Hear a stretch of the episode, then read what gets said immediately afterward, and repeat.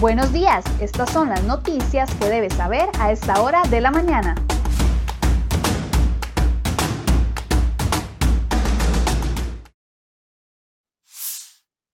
Hola, ¿qué tal? Muy, buenos días. Llegamos a viernes. Gracias por acompañarnos en Serie Hoy Noticias. Vamos de inmediato con las informaciones que preparamos el día de hoy para ustedes en la portada de cereoy.com.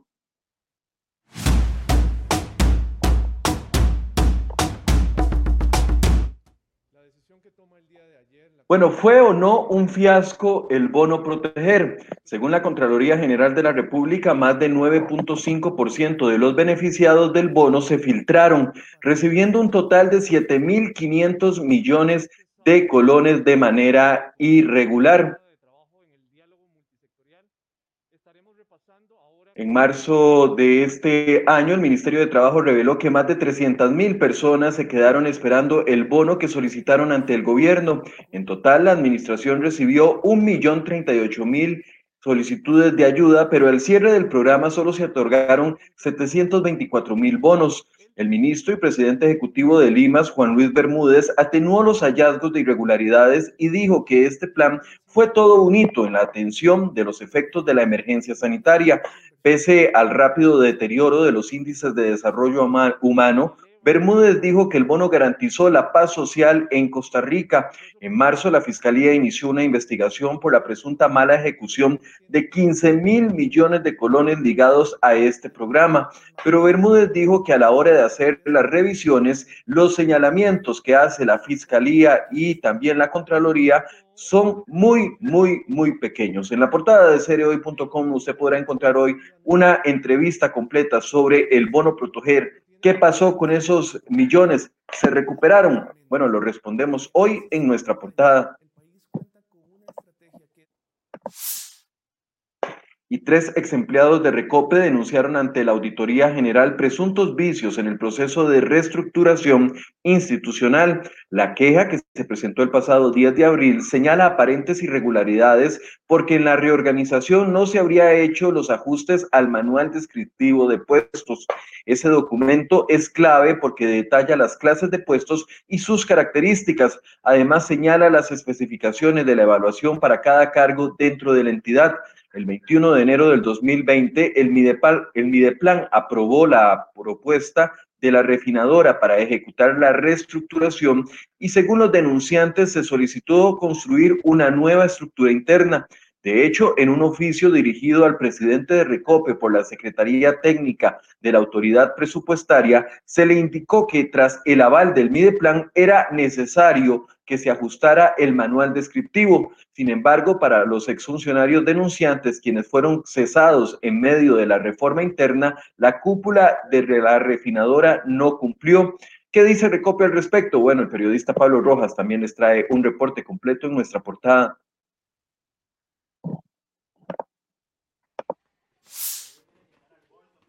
Y atención a estos casos que se han presentado en los últimos días. Diversas peleas registradas en las últimas horas entre estudiantes encienden las alarmas en el Ministerio de Educación Pública que piden a los jóvenes no participar de este tipo de acciones violentas. Muchos de estos conflictos forman parte de un supuesto reto de enfrentamientos entre colegiales que se programa a través, de redes sociales o en aplicaciones con el fin de sacar supuestamente a un ganador en cada colegio.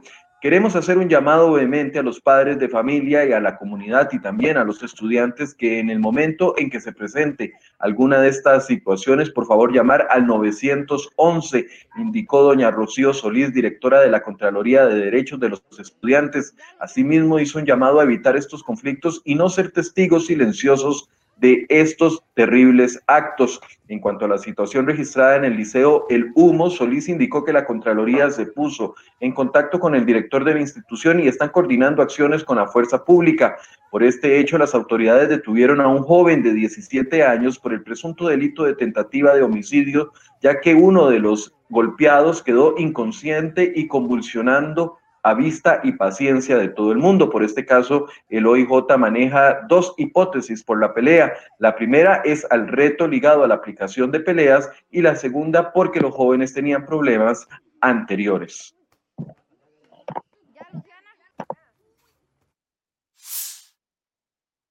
y un hombre de 34 años de edad fue detenido la mañana de este jueves como sospechoso de ofrecerle dinero a una menor de edad a cambio de sexo y material pornográfico. El hecho ocurrió en el sector de Criques de San, de San Ramón, en Alajuela. El organismo de investigación judicial le atribuye el delito de difusión de pornografía infantil y corrupción a persona menor de edad. En apariencia, a inicios del año 2020, el sujeto contactó a la menor por medio de redes sociales y le habría ofrecido dinero a cambio de mantener relaciones sexuales con él.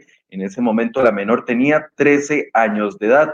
Además, en otros sucesos, tres personas resultaron con heridas de gravedad al verse involucradas en accidentes de tránsito en motocicleta durante la noche y madrugada de este viernes en Turrúcares, Poás y Santa Bárbara de Heredia.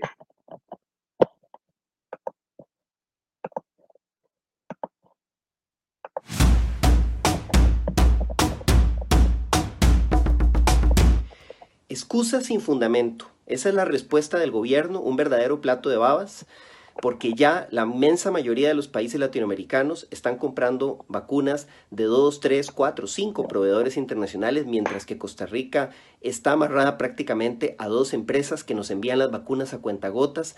Ya la Organización Mundial de la Salud aprobó, por ejemplo, una de las vacunas chinas. No es cierto que no haya aprobación internacional. Le exigimos al gobierno que entregue copia de esos contratos para ver qué es lo que está detrás, qué es lo que han negociado y por qué están limitando el acceso a otros proveedores de vacunas de forma injustificada. Costa Rica es prácticamente el único país de Latinoamérica que está en esta situación y que no está buscando más opciones para agilizar la vacunación. El ministro de Salud, Daniel Salas, tendrá que rendir cuentas ante los diputados por el manejo de la crisis sanitaria y por el lento y cuestionado proceso de vacunación en el país. Los diputados aprobaron una moción para que Salas explique los cuestionamientos que en las últimas semanas, pero sobre todo en horas, han proliferado alrededor de la vacunación en Costa Rica. Además, los diputados de oposición le exigieron al gobierno dejar de poner trabas para que el sector privado y el público puedan obtener vacunas de otras casas farmacéuticas. Actualmente en Costa Rica la vacunación contra el COVID-19 se realiza solamente con las dosis de las firmas de Pfizer y de AstraZeneca. Ayer llegaron de hecho 88 mil dosis de AstraZeneca, pero van a ser colocadas hasta la próxima semana. El doctor Walter Muñoz dijo que el gobierno no toma las medidas extraordinarias, eh, que si el gobierno no toma más bien las medidas extraordinarias en menos de 60 días, las muertes a causa del COVID se van a disparar mientras que el diputado José María Villalta exige que se publiquen los contratos de vacunas que el gobierno ha declarado secretos y pidió que se tomen en cuenta las vacunas de China y de Rusia, que están salvando millones de vidas en diferentes países latinoamericanos.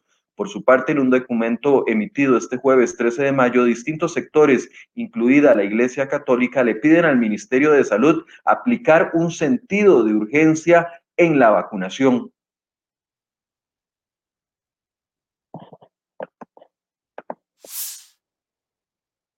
Y es que las cifras dicen que la situación va en aumento. Costa Rica registró ayer 3.039 casos nuevos de COVID-19 y murieron 32 personas. Con estas cifras, el país alcanza la mayor cantidad de muertes registradas en menos de 24 horas. La situación en los hospitales no es la mejor. El corte de la caja del Seguro Social reveló que hay 1.309 personas hospitalizadas, de las cuales 469 están en unidades de cuidados intensivos. Además, hasta ayer 25 pacientes en condición muy delicada esperaban por una cama de cuidados intensivos. La situación ha provocado que muchos especialistas se alerten, aún más cuando las propuestas del Ejecutivo por frenar los contagios son insuficientes y no han dado los resultados.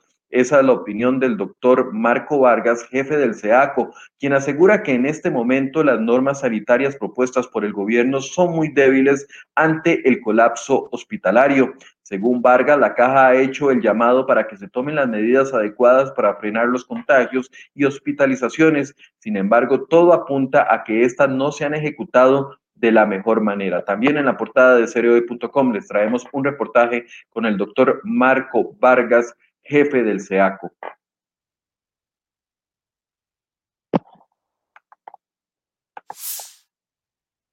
Bueno, y cambiamos de tema. El próximo lunes 17 de mayo a las 8 de la mañana, la Dirección General de Educación Vial pondrá a disposición los nuevos cupos para las pruebas teóricas de la licencia de conducir. Los espacios serán para cumplir con los exámenes en los meses de junio y de julio.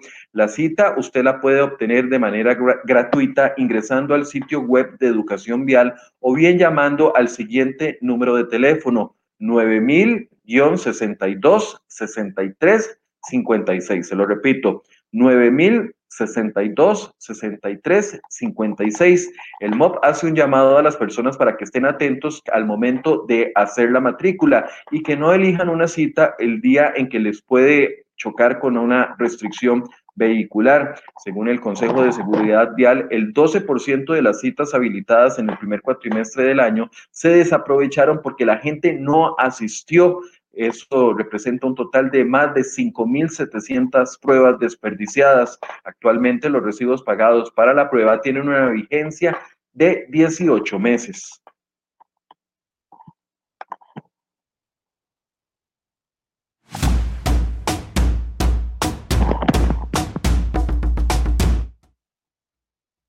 Bueno, hoy en la sección de economía les tenemos dos noticias bastante positivas y quiero que pongan atención.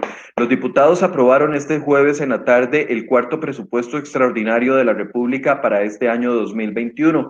En este presupuesto le reintegra al Banco Hipotecario de la Vivienda, al BAMBI, los 28 mil millones de colones para la atención de alrededor de 3.500 solicitudes de bonos de vivienda que están paralizadas.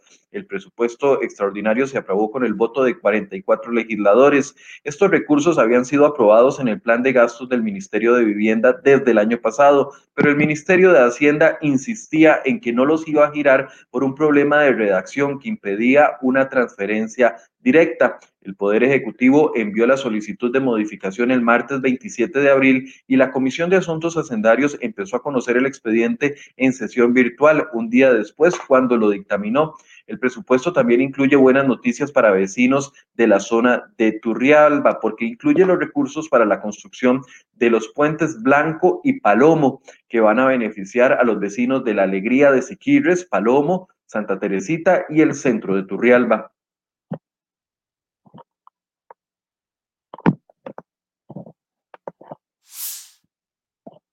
Además, la actividad económica del país dio un importante salto en el mes de marzo, luego de 12 meses consecutivos de cifras negativas. Las cifras del índice mensual de actividad económica publicadas este jueves por el Banco Central de Costa Rica revelan que en marzo la economía creció un 3.9%, mucho más arriba del, del lo presupuestado para todo este año. El dato es la comparación interanual, es decir, si se compara contra el mismo mes del año 2020. Según eh, fue en febrero del año pasado, el último mes en que la economía costarricense mostró signos positivos de crecimiento. Desde entonces pasó todo un año para que se volvieran a visualizar este tipo de cifras positivas.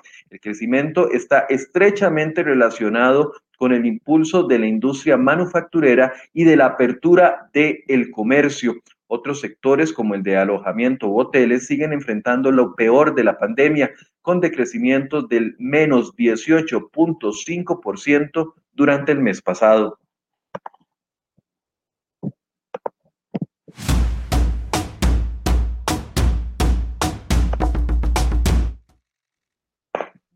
Y en noticias internacionales, el presidente de los Estados Unidos, Joe Biden, señaló a Rusia como el país de origen del ciberataque contra el oleoducto colonial. Esta semana este ataque habría provocado graves problemas en el suministro de combustibles en diferentes estados de los Estados Unidos.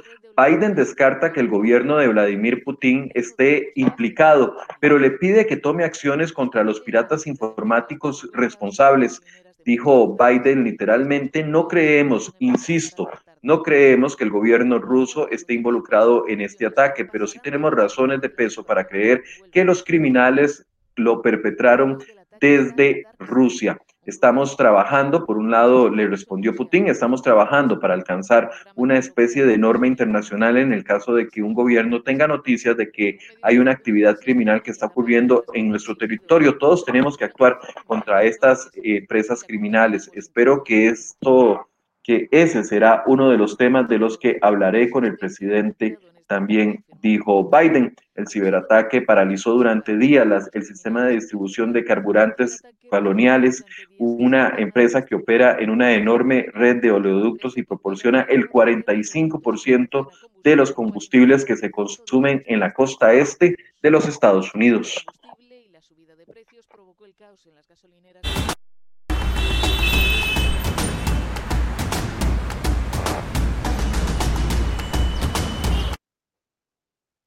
Bueno, hoy las condiciones del clima van a estar muy variables en el sector del Valle Central y también en el Caribe del país. Ustedes ven ahí que hay buenas condiciones en el sector de Zapote, pero se están presentando lluvias al norte del Valle Central y también en el Caribe. De hecho, hay un carril cerrado en la ruta 32 en el Parque Braulio Carrillo por un deslizamiento. Así que tome las previsiones. En horas de la tarde va a llover con fuerza en el norte del Valle Central, así que es mejor que si usted tiene que salir, eh, lo considere. Además, le recuerdo que el día de hoy no pueden circular en todo el país las placas terminadas en 9 y en 0. Y aprovecho para saludar a las personas que nos acompañan en esta transmisión a esta hora, a Rose HBD, que dice que deberíamos de traer la vacuna rusa. Bueno, es parte de lo que hemos hablado. Doña Giselle Gómez, que nos saluda y nos dice excelente noticiario. Muchas gracias, doña Giselle, por esas amables palabras. A don Marco Vargas, que también nos saluda. Ronald Coto, que opina que, que es increíble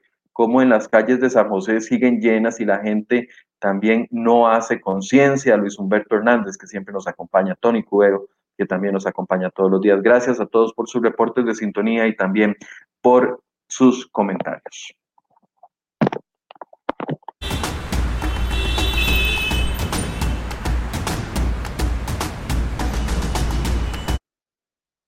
Siete con 40. Hoy vamos a tener una conversación muy interesante en Enfoques a partir de las 8 de la mañana y los invito a que se conecten con nosotros. Vamos a, hablar de los troles en redes sociales, de los troles en Internet. ¿Cuál es el papel que juegan? ¿Cómo han afectado las informaciones en materia de economía, en materia política, en materia de la pandemia, incluso con informaciones falsas? ¿Cómo operan los troles? ¿Quiénes los financian? ¿Cómo ganan?